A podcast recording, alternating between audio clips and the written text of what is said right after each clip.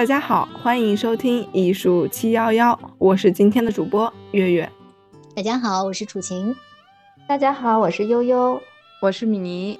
这期呢是艺术七幺幺陪大家度过的第一个新年，所以我们先在这里祝大家新年快乐，新年快乐，新年快乐。今年呢是兔年，所以我们顺势就想录一期关于兔子主题的内容。上期我们录了关于猫咪和狗狗的内容，发现动物真的是艺术世界中不可缺少的部分。艺术家们永远会为这种充满灵性的小生物而着迷，但是艺术家们创作出来的动物主题的作品却不太一样。比如最近就有一只小兔子一直处在舆论的风口浪尖。嗯，是的，就是说到这个兔年最火的这只兔子，就大家都肯定会想到黄永玉先生的那只蓝兔子吧？嗯，是吧？嗯，对，我估计黄老先生他自己应该想不到，就自己在年近百岁的时候，九十九岁，在网上还引发了这么一场唇枪舌战。说起来，这个导火索就是，呃，众所周知的这张邮票。估计大家都知道，这个画面中的兔子呢，是一手拿着笔，一手拿着信。然后瞪着一双红眼睛，咧嘴大笑。就是关键的问题，它还是一只蓝色的兔子。呃，不喜欢的人呢，认为这只兔子很妖里妖气的，然后十分诡异。但是喜欢的人呢，比如说我就很喜欢，就觉得这兔子非常有个性，也很可爱。嗯，大家觉得怎么样？这个兔子？就我还特意去关注了一下啊，官方的就是中国邮政在一月五号，因为每一年都是在一月五号会发布这个特种邮票。然后呢，今年的发布呢是在那个国家大剧院进行的，是 CCTV 二套，他们邀请了很多的一些文化专家，然后一起来解读这只兔子。啊，他就专门会有一个发布会是吧？对，有一个发布会。因因为从一九八零年开始，就是中国邮票已经这个延续了四十年的这种生肖邮票，而一九八零年的那个金猴邮票，的就是黄永玉先生做的。后来他又被邀请做过一次这个猴年的邮票，等于这一次是他第三次和中国邮政合作。嗯，对，确实就像悠悠说的，反正我的感觉啊，一直在等那个发布会最后，然后来揭晓这两张邮票里面，因为它有两个图案嘛，一个是蓝兔子，一个是三只兔子的那个嘛。对。然后大家都在等最后那个，确实蓝色的那个呢，出来有点突破我的想象，就稍微有一点点啊，我觉得有一点点小吓人。但是呢，因为他那个红眼睛啊，真的是像急急红了眼的那种感 觉。对，但是你听完了一些专家的这个解读，比如他右手执笔，左手执信，其实是在邮票的方寸间要展现国家蓝图。他勾画的是美好蓝图，所以啊，能理解，对吧？是蓝色的兔子。对，然后就了解了一些这些呢，你可能就心里没有这么的不理解，或者觉得他为什么呀要画一个这样的蓝色的这个血红色眼睛的兔子？然后就像呃那个悠悠说的，后面我就觉得，嗯，其实他可能还蛮生动的，还挺诙谐的。对，因为我觉得这很符合黄永玉他的自己的一个性格个性，他自己就是呃在接受采访时候就是说说就是一个。就是一个开心的事儿，就是画出来让大家高兴高兴，恭喜大家新年而已什么的。就嗯，我当时看这只兔子的时候，就觉得艺术家和这个作品都是有一点反骨在身上的，因为 反骨。对，就以前那只兔子不是都是代表的很温顺柔和，然后嗯，很很温柔的一种形象，但是这只这只兔子就是有一点那种叛逆在身上的，就是嗯。我我我让我让你们第一眼看着不是很温顺，但是这就是我这种感觉，就是，而且就除了邮票，不知道大家知道不？他还画了那个兔年的一个月历，就是呃，不光是兔子，所有动物都是这种风格的，我觉得挺好看，我还入手了一套，然后今今天邮到的，它就是嗯，每一张它是跟那个日历分开的，是一个画心儿那种。可以自己再给它裱起来，这还不错。嗯，那是有有多少种？就是有，就是十二张嘛，十二个月。对。然后每个月都是不一样的小兔子吗？还是其他的动物？动呃，兔子和别的动物，或者是只有兔子吧？哦，都看。嗯。那那个兔子长得和这个小蓝兔是一一种 style？呃，一种 style，但不是蓝兔，就是黄玉之前的那种动物的感觉。嗯嗯，明白了，那还挺有意思的。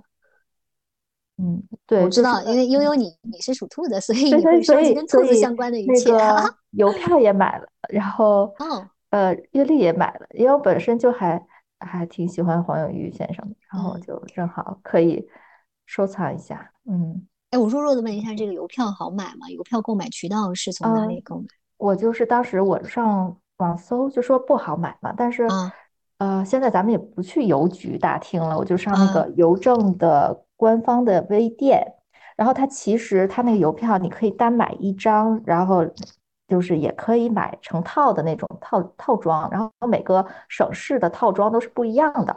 我那天正好搜到是宁夏邮局的套装，里面有一个五台山的一个小金佛，然后再加上这个邮票的套册。五台山，对对。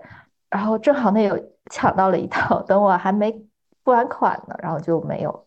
嗯，那我还想说，这个特种邮票应该很难抢吧？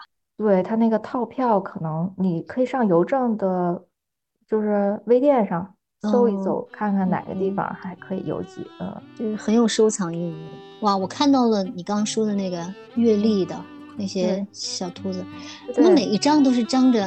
大嘴巴，然后 确实很 很有标识感。还有还有还有画上面那个，呃，就一些很有寓意的那个。兔子逼急了也咬人。对。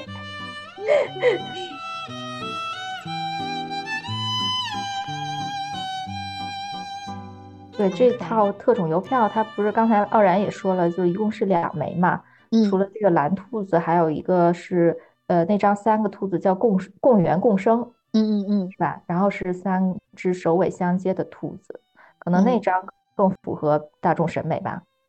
对，那个是套票中的一个是吗？对，就很容易让人联想到那个有名的三兔共耳那个。对，嗯。而且我觉得三这个数字在中国文化里真是有怎么说呢？有一种神秘的力量。就是《道德经》不是说三生万物嘛，就是三是一切万物的起源。然后我当时第一次看到三兔共耳的这个图像的时候，我就觉得它很神奇，就匠人们把三只兔子的耳朵放在一起了，然后组成了一个三角形，就大家可以两只手分别比个耶，然后把它们相对靠拢，就变成了一个三角形。然后这两个食指呢会重合。然后两个中指的指尖靠在一起，然后大家就可以明白这三只兔子的耳朵是怎么在一起的了。我正在做这个动作，是吧？我当时 在想这个时候，我说神奇啊！这听众朋友们应该都已经比比对了吧？这两个页，就是我当时还找到了一个比较有意思的点，就是敦煌藻井图里面有很多这个三兔共耳的图像嘛。之前学者们呢就普遍认为这个图案有生殖崇拜、水象崇拜、星象崇拜，还有。佛教因果轮回这么个意思，嗯，因为佛教它是有一个说法叫做三世佛，前世、今世和来世，就这三个兔子，然后变成一个圆圈，然后这种前首尾相接的这种法轮形状，就意味着这个因果轮回。然后，然后还有这个生殖崇拜呢，这个其实也是在中西方文化语境下都有的一个隐喻。因为兔子这种动物，它的繁殖能力真的特别厉害，就几乎是一个月就能生一窝，而且经常是在晚上生，所以人们就不光会对兔子有这种生殖崇拜，认为兔子代表是多子多福，而且会不自觉的把兔子和月亮这个夜晚才出现的这种星体结合在一起。所以，那是不是我们？比如说“兔中有月”这样的一个中国的这种传统的这种传说，是不是跟这个也有关系呢？对，就是所以呢，在中国的古籍里呢，就关于兔子和月亮这个传说特别多。大家所熟悉的嫦娥，还有中秋的这个神话，也是和这个相关的。嗯，然后，因为在古籍里还有一个说法叫做“月为阴水，白兔之形”，所以兔子也有水的这么一个意思。嗯，像中国的很多建筑里都会有以水克火的寓意，所以就会有一些水的元素在里面。比如说，对藻井上面会画一些莲花呀，莲花就是水象植物嘛。嗯，所以呢，这个兔子也会被画在这个中国的建筑里面。就你不说，我还真不知道。就你刚才说到的这个生殖崇拜、水象崇拜，还真的挺有。文化渊源的哈。还有一个说法是星象崇拜，但是我觉得这点可能，嗯，就是理论依据没有那么的充足。就是古籍里面说北斗七星，它后面有一个三个星的那个勺把嘛，那个勺把叫玉衡。嗯，古籍里说玉衡星散则。行为兔，也就是说那三个星其实它代表的是一个地面上的一个兔子的寓意。嗯，但是总觉得这个说法，嗯，理论依据没有那么可靠。那三头贡耳现在就我们能看到这样的图案，多数都是在哪里啊？就感觉你好像只有在敦煌藻井图里边能见到，或者它现在有一些当代的运用？嗯，对，敦煌的那个呃文创里面有。敦敦敦煌文创店里面，他会用这种图案做很多的衍生品。就比如说，我第一次看到这个图案的时候，是买了一个敦煌的书签儿。这个是我第一次接触三图共耳这个图案。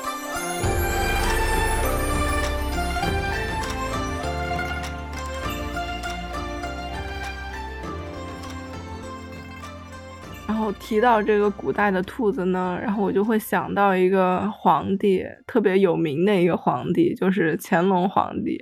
大家都知道，乾隆皇帝特别喜欢艺术，而且总是因为这个这种怎么说呢？这种嗯奇特审美而流传于世。但是大家都不知道，乾隆其实是属兔的，所以。对于动物的这个画作呢，他格外的喜欢画兔子。我只知道乾隆是有名的，历史上有名的猫奴，他养过很多很多只猫，至少十只猫，而且给他们起的名字也非常文雅。但我不知道他跟兔子之间的这些故事。对他会喜欢临摹一些古人画的这个兔子。嗯，他画过什么样的兔子呀？嗯，他有一幅画叫做《蓝石小兔》，现在在。故宫博物院藏着，就这这幅画里面那个兔子，我第一次看到的时候，我就觉得好当代啊！就是里面那个那个兔子的眼睛里面透出了机警和好奇，就是完全不像是一个古人画的那种兔子。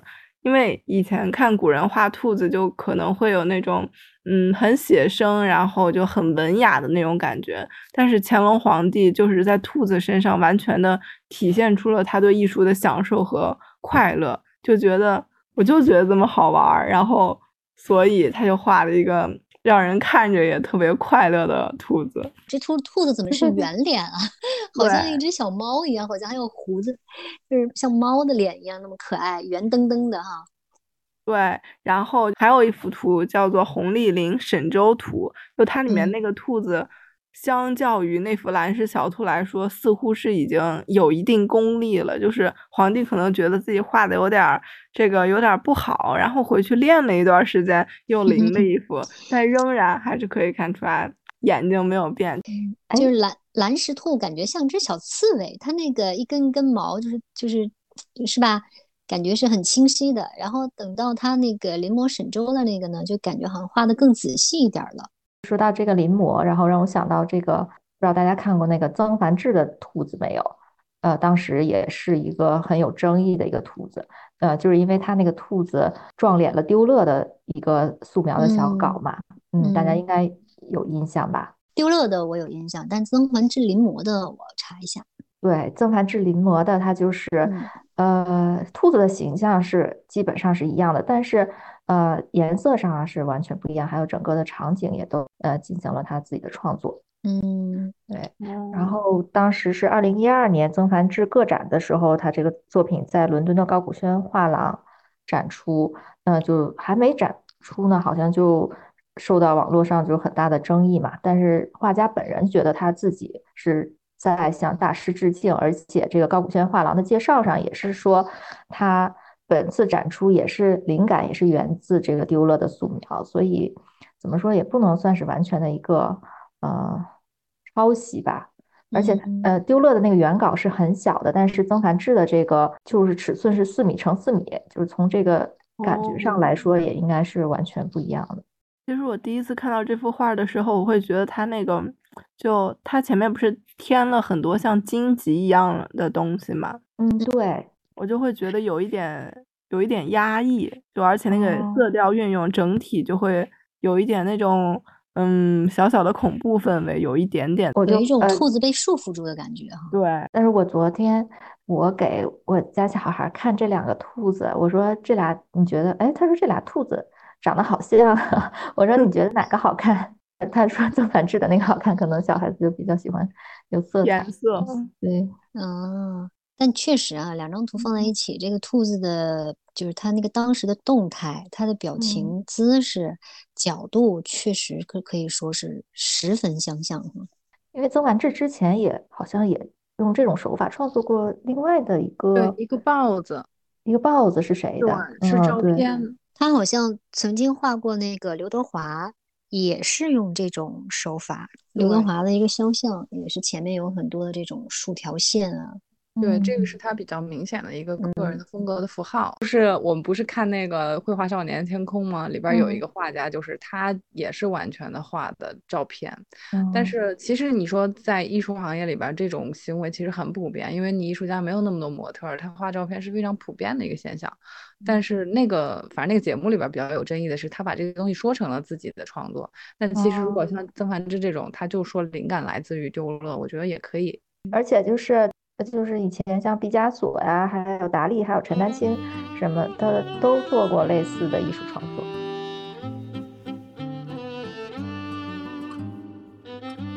之前咱们也采访过一个艺术家，是专门画兔子的，就是徐峰老师。嗯，对，对，就是其实你画兔子呢，除了临摹大师作品，或者是再加一些其他的自己创作之外，你也可以完全去原创一个兔子系列。就是我们想到了我们之前采访过的当代艺术家许峰，他比较年轻哈，他就创作了一个叫《兔想想》的童话系列，然后也是油画作品都非常多。但是他这个兔子呢，就特别的有他的一个鲜明的标识感，属于他个人的。呃，很温暖，很活泼，啊、反正都有长睫毛，然后长耳朵飘在风中，要不然就戴围巾，要不然就戴口罩，反正就是非常拟人化的生活态。我自己是很喜欢许峰老师的一些这个兔子的作品，而且我发现最近哈，关注他朋友圈嘛，他最近的这个个展也挺多的，嗯啊，好像就是越来越受到大众的认知之后欢，就迎很很受大家欢迎，对吧？对所以我觉得他的那个兔子呢，有一种乐观和治愈的成分在里边。就像他有时候跟咱们自己说说这个艺术可以缓解焦虑和不安嘛，他就希望别人看到他的这个兔子的时候，好像是看到自己了，然后让自己放松一下，就很很很松弛的感觉。我在徐峰老师的兔子上就感受到一股侠气，就是那个嗯，哦侠客的侠那种那种嗯。侠气，就是嗯嗯，很豁达对一种出世的智慧，而且就是当兔子那个耳朵在随风飘摇的时候，就会嗯。想到，它虽然是在在受到阻力，但是依然砥砺前行。对，不他一开始的形象不就是一只北漂的 兔子，就是？那是那个就嗯会有一种道家的那种自然的无为的感觉。就是我们之前也录过一期关于许峰老师的播客，大家感兴趣的话可以往前翻一下，叫做《开聊吧艺术家》，然后嗯北漂兔子的心灵奇旅那一期。嗯，是的，当时我们录的时候，可能大家还不太知道许峰老师，但是最近可能知道人会越来越多了吧？我很看我很看好他，我觉得，尤其嗯到了兔年哈，嗯就是很多这个对兔子喜欢的兔子爱好者们会更多的，比如艺术收藏者们会更多的关注，或者自己主动去搜一些哈嗯兔嗯子相关的艺术，那可能肯定会搜到许峰的名字。那除了架上绘画这种兔子，是不是还有很多兔子雕塑啊？像呃之前那个小黄鸭霍夫曼艺术家，大黄鸭之父是吧？月月说的是，大黄鸭 不是小黄鸭，对不起。就是荷兰艺术家霍夫曼嘛，就他除了大黄鸭之外，我觉得他的一些兔子作品也是特别惹人喜爱。而我给他起了一个名字啊，就就都叫躺平兔，因为现在哦大家不都在讲求什么松弛感？你会发现“嗯松弛感”这个字最近提的特别多，而他的那几只躺平兔。我都能给大家带来某一种松弛和治愈的这种力量。你比如，他最早就是受到大家关注的是他在那个台湾桃园大园乡海军基地有一个装置作品叫月兔，嗯，就是白色的巨大的那个躺在地上的那个兔子，它是躺在长满青草的军事碉堡上，然后张开双臂仰望天空，好像等待着晚上的月亮。那只兔子呢，是用了一万两千张的防水纸做成的。然后那个海边不是海军基地，风很大，所以风吹起来的时候，就感觉它那个皮毛在风中摆动。就特别有生命力那只兔子，然后还有很多躺平兔啦，比如大家可以搜一下，它二零一三年在俄罗斯打造过一只长十五米、宽八米的叫晒日光浴的野兔，它躺着那个姿势吧，就是特别松弛，嗯，就像我们犯懒或者是小朋友躺在床上赖床起床气的时候那种感觉。然后剩下的就是很有两个，我觉得都特别的姿势都是一样的。就是他在瑞典广场中心，在二零一一年的时候打造过一只黄色的毛绒大兔子，它是属于倒倒立着，然后躺在地上，还很多人说是从被人从天上扔下来的那个那个状态，然后就瘫软在地上。可是他的眼神是天真的，是充满童趣的。而那个造型呢，在今年就是在二零二二年底啊，二零二二年底在上海的兴业太古汇也有一只五彩的倒立兔。这个是霍夫曼创作中国大陆首个兔形象的定制作品，大家可以，我都都可以在我们的那个 show note 里面去看一下。哇，这个倒立兔看着好好酷哦！哪个是上海的吗？还是黄色的那个？五彩的那个太古汇那个？啊，对对，说是全身包裹了四万片的彩色的 PVC 的塑胶片。嗯嗯，是不是有一种就被人从天上扔下来，然后摔到 四仰八叉的那种感觉哈？是的，而且这个材料的这个差异也很有意思，就是它其实应该没那么软，但是它因为做的巨大，所以你看起来就能也能感觉到它那种蓬松的感觉，就好像很软。对，其实如果从艺术创作角度来看呢，霍夫曼其实他是用他一个个这种很大的作品，其实占据了一个个的公共空间，因为他每一个兔子都得十三米高，然后很占面积的。其实他是想探索一个尺度或者城市角度的概念，让人们能够关注身旁的那些建筑和空间了，不要觉得一切都理所当然。但是，嗯，从就我们这种艺术观赏者的角度来看，你就会觉得这些兔子它可以让不管它出现在哪个国家、哪个地区、哪个场景下，都会让不同年龄的人对童年产产生某种共鸣。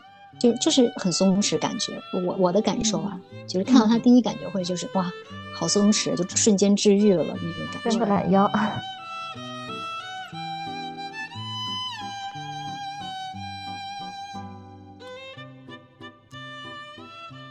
刚才呃呃，米妮也说到，就是这个霍夫曼的这个兔子，它。它虽然是用那种呃 PVC 材料做的，但却就是让人感到这种很柔软、很膨胀、蓬松的这种质感嘛。然后就让我想到杰夫·昆斯，其实他俩的就很多作品还是有一些相似的特征的，比如说这种饱满鼓胀的这种形式，还有这种耀眼的质感，嗯，而且是这种娱乐的态度嘛。但是感觉杰夫·昆斯就没有霍夫曼那么治愈了。呃，杰夫·昆斯感觉那只兔子比霍夫曼多了更多的金钱的味道。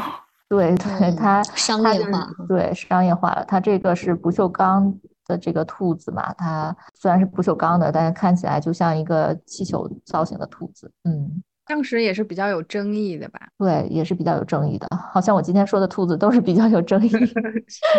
对，就是比较认可的人，就是觉得它是这种后现代主义的这种神秘感，还有刚与柔的这种对比的美。也有很多人认为它这个是二十世纪的一个经典的作品。嗯，确实，这个兔子当时在佳士得的纽约战后当代艺术晚派中是以六点二亿人民币成交的。也刷新了杰夫·昆斯的全球最高纪录，六点二亿人民币啊，六点二六亿人民币，对，好多。啊！而且他还是个当当代 活着的艺术家，好像是杰夫·昆斯他自己的一个解读吧。他他是一个雕塑，他也是他自己的一个化身嘛。因为他这个兔子，他没有没有没有五官，没有嘴巴，所以不能说话，但他的这个两个耳朵却很坚定的指向观众，就就像是被动而且反应灵敏的一个。独裁者，然后就展现了他自身的一个矛盾的地方。嗯嗯，而且他手里拿着一个胡萝卜嘛，就是呃，可能就像一个麦克风。他虽然没有办法说话，但也可以传达出一些有影响力的信息。啊，我就感觉刚才悠悠说的这个，他拿着一支麦克风，确实是让我联想到，呃，杰夫·昆斯本人，他也是确实一种一直感觉站在舞台中央的那种感觉。就是这样一说，让我觉得这只兔子确实有点像他的化身。对，还是说这个兔子，它就像月亮那样反射出这种光芒，它看似特别冷漠，但是呃，其实对看着它的你也充满了很大的兴趣。对，哎，我突然想到，如果是在画廊里看到这只兔子，谁都会忍不住去在它面前拍一个自拍，因为这是个镜面的东西。对，大家对这种大众，因为我觉得不锈钢这种材料，它其实就很有意思，因为它的空间的延展性就很强。他自己就说，他认为这个兔子成功原因就在于这个钢铁材料的表现力就完全符合作者本人的这个意愿。很闪亮迷人，然后让观众在欣赏作品时也感到自己很富有。对，就去看清华的那个首饰展，就感觉嗯，这种感觉。它这个充满未来感吧，然后看上去又觉得很高级，有一种华丽的这种镜像的感觉，是吧？嗯。哎，说到这里，你们觉得那个张湛湛的这种？雕塑的，他也是做电镀不锈钢和玻璃钢烤漆材质的一些雕塑嘛。嗯，他也呃，在二零二一年在上海、杭州、厦门宝龙艺术中心都做了兔子兔子个展。我不知道大家有没有关注，可能以前大家会对他那个红色的叫噗噗熊比较比较认知，然后后来他现在做了一些兔子。你们觉得那个兔子，比如说和杰夫·昆斯这个兔子相比，会会更喜欢哪一种？感觉他这个兔子就是。还挺有他个人的这个特点的，就是一开始不认识张占占的时候，但是他这个呃红蓝的这个配色，首先他就能抓住你。我觉得这个东西它其实很像他个人的艺术家个人的一个 IP，他就非常有识别性，当然也是他个人的风格了。但是他也是比较卡通一点，但我觉得杰夫昆斯那个没有那么卡通吧，他还是比较有点像画廊里的东西。但是张占占这个他其实确实更能被大众接受一点，我感觉。对对对，我也觉得他这个好像小朋友们都会关注的多一些，就可能男女老少都可能会注意到，而且记住他。他那个当时在展厅的时候，我记得他也是用一些几束光光线照亮的地方，你能看到那几只兔子就展出立在那儿。而且这几只兔子，它要要不然就是相互独立，然后要不然就是站着走着，彼此之间是没有连接、没有交流的。我觉得他当时那个布展的感觉，能够感让我们感受到有一点点的孤独感在里面。对我刚刚想说这个词，就是感觉每一个兔子都是一个美丽每一个独立的人，然后他们没有联系。嗯，就很像我们当下社会当中的你我，有的时候。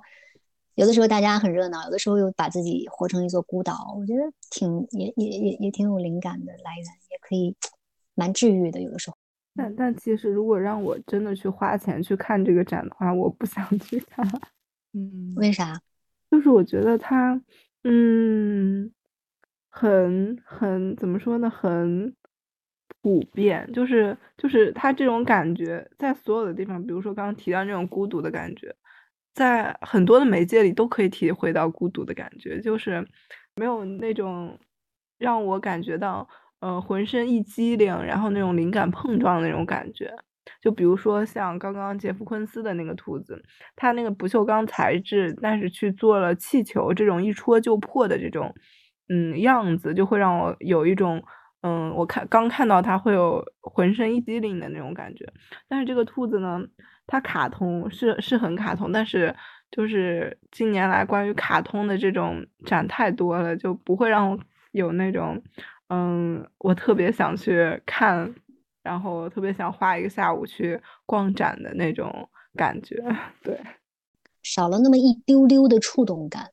对，对，理解，就是因为现在这种治愈性的艺术很多嘛，然后当然它的。这个画面的深度和就像我们上次陈老师聊的那个，像它画面的深度和它背后的故事，它没有那么深，然后它也能被更多的人接受。但是如果你渴望在艺术里边追求更深层次的刺激，那它可能就是满足不了你，对吧？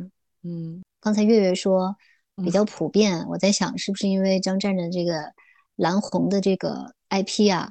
嗯。衍生品太多了，就很多地方都可以看到，好像在剧中电视剧的摆设上，或者是一些呃礼品商店里边，或者是反正就它它它大小的这种小雕塑都有，是吧？对，比较大众化哦，它还有盲盒呢，它有盲盒是吧？对对对，嗯。就在这方面做的还是挺成功的，嗯，他商业化运营啊，包括他自己个人的 IP 的这个这个运营也还不错。就提到市场推广这块，我就想到一个和兔子有关的艺术品牌，叫做西奇艺术，就是是艺术家曲广慈老师还有和他的夫人向金老师一起创作的这个艺术品牌，然后里面也会有关于兔子的这个艺术品。我对这个艺术品牌里面最印象深刻的是那组。有兔子女孩那个摆件，就是这个艺术品整体的形象是一个深呼吸着的，然后长着兔耳朵的女孩。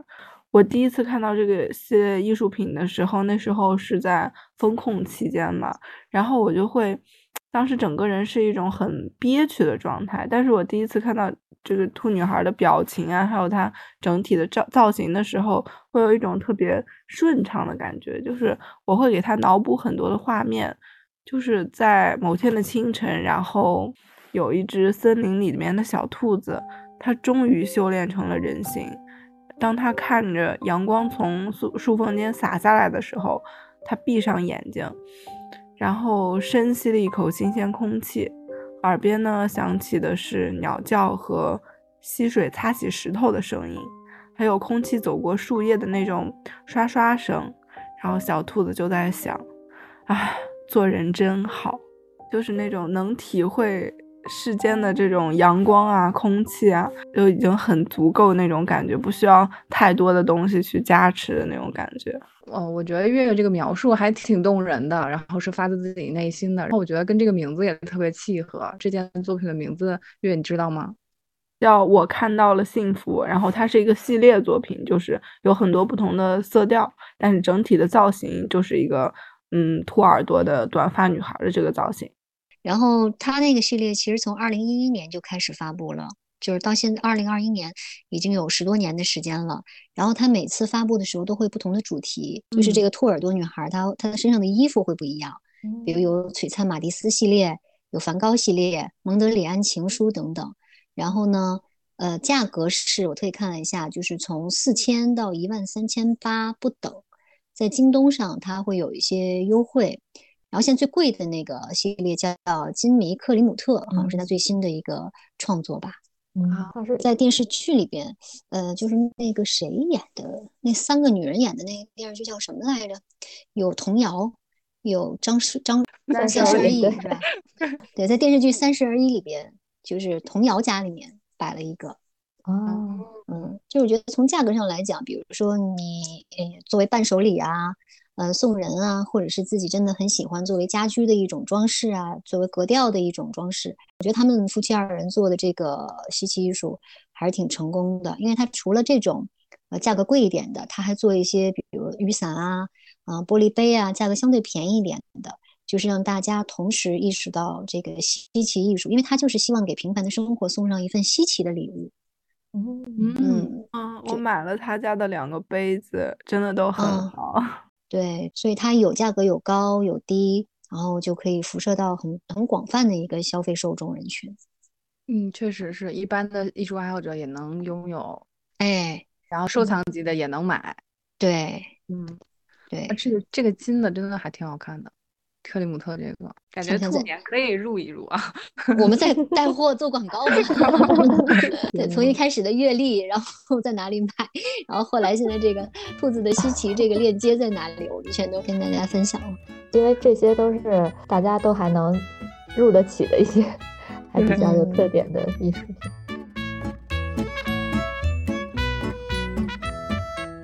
今天大家聊了很多关于兔子的内容哈。